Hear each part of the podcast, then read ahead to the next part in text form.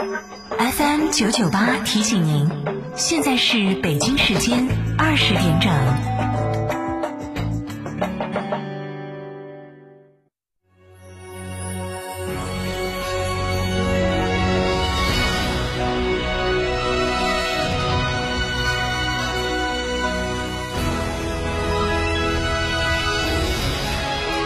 成都的声音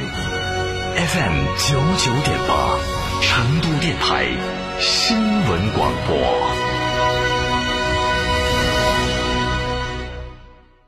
超玩初恋，大狗来也！哈弗大狗 2.0T 中华田园版潮野上市，城市 SUV 的精致潮流，越野车的硬派野性，可奶可狼，快来加诚零幺八，详询六五零七六二六二六五零七六二六二，买哈弗到加诚。新房墙面，我选德国飞马；旧房翻新，我选德国飞马。艺术涂料，开启墙面装饰的定制时代。艺术涂料，墙面定制就选德国飞马。购车零顾虑，北京汽车开启终身质保新时代，强势推出全系新能源车型免费三电终身质保政策。地址：火车南站西路一千六百一十六号，详询零二八六幺九八八八八七。精锐高端辅导提醒您收听 FM 九九点八成都新闻广播。九九八快讯。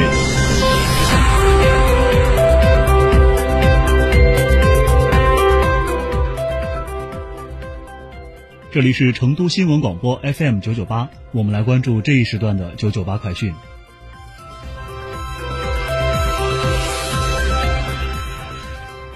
首先来关注本地方面，清明假期运输结束。记者从中国铁路成都局集团有限公司成都车站了解到，四月二号至五号，成都车站累计发送旅客一百二十三点八万人次，创历年清明小长假旅客发送量新高，较二零一九年同比增加四点九万人，增长百分之四点一。四月三号，成都车站旅客发送量达到三十八点九万人次，创历年清明小长假单日旅客发送量新高。也是二零二零年以来单日旅客发送量最高的一天。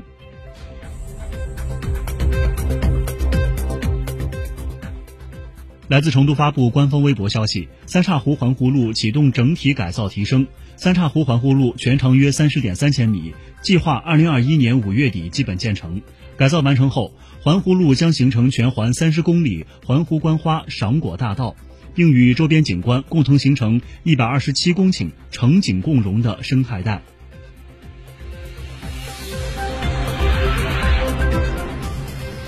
四月七号至九号，第一百零四届全国糖酒商品交易会将在中国西部国际博览城举办，与成都第三十一次牵手。四月五号下午，第一百零四届全国糖酒商品交易会新闻发布会上透露，本届全国糖酒会展览总面积二十一点五万平方米。展览规模创历届之最，共有来自四十二个国家和地区的四千一百零六家参展商参展。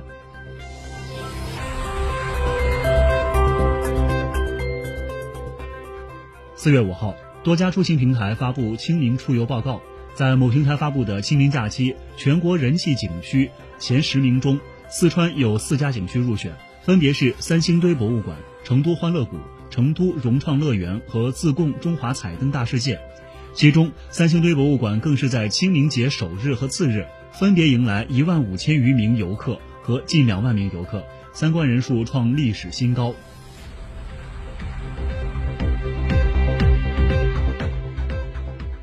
来自川观新闻的消息，截至五号下午六点三十分，二零二一年清明假期全省高速公路通行总流量九百八十五点五万余台次。同比上升百分之三十九点九。全省公安交警部门严格执行高等级勤务，提前谋划研判，精心组织实施，科学管控分流，共出动警力四万九千六百三十九人次，警车一万四千九百八十一台次，积极应对节假日期间车流增加、恶劣天气频发和疫情常态化防控的挑战。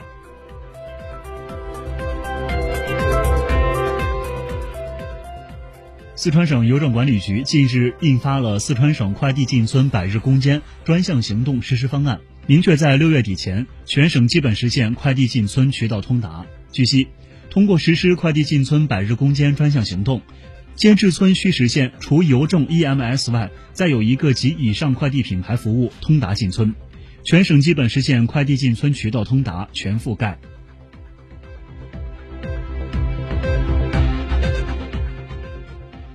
四月五号，四川省二零二一年普通高校招生体育类专业考试在成都体育学院拉开帷幕，全省共有二点六万余人参加。本次体育类专业统考将从四月五号持续至四月十九号，共分四个批次陆续进行。其中，来自达州市、雅安市、阿坝州、德阳市、绵阳市、广安市的考生作为第一批率先参考。四个批次的全部考生均参加身体素质考试和专项技能考试。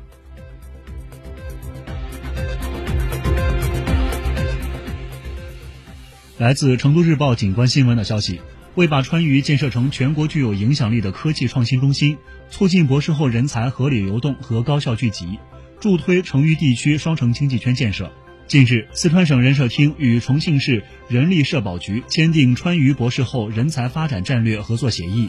未来，川渝两地将通过多个方面的重点合作，加大引才、吸才、爱才、留才力度，共同抱团打造中国西部博士后青年人才蓄水池。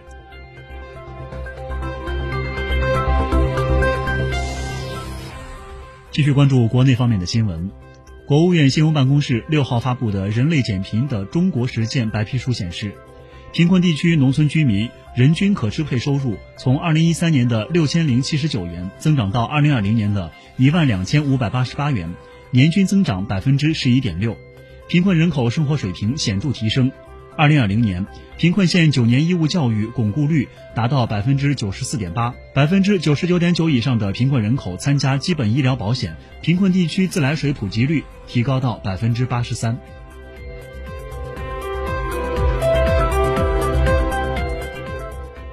四月三号至五号清明假期，全国预计发送旅客一点四四五二亿人次，比二零二零年同期增长百分之一百四十二点四。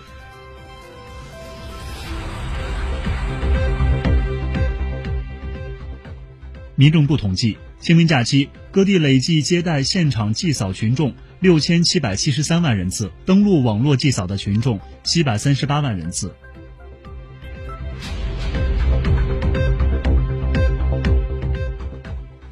中央网信办消息，今年三月，全国受理网络违法和不良信息举报一千零八十点四万件，环比增长百分之九点七，同比下降百分之二十七点一。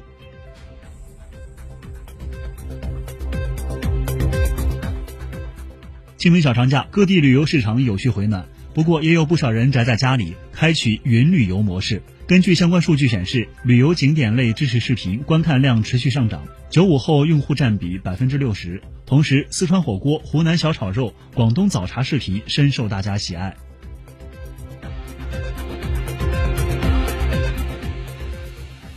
中国大陆首条高速公路一九八八年建成通车，此后，世界第一高的高速公路桥、世界最长的沙漠高速公路、世界最长跨海大桥均在中国建成通车。截至目前，全国高速公路通车总里程达十六万公里，居世界第一。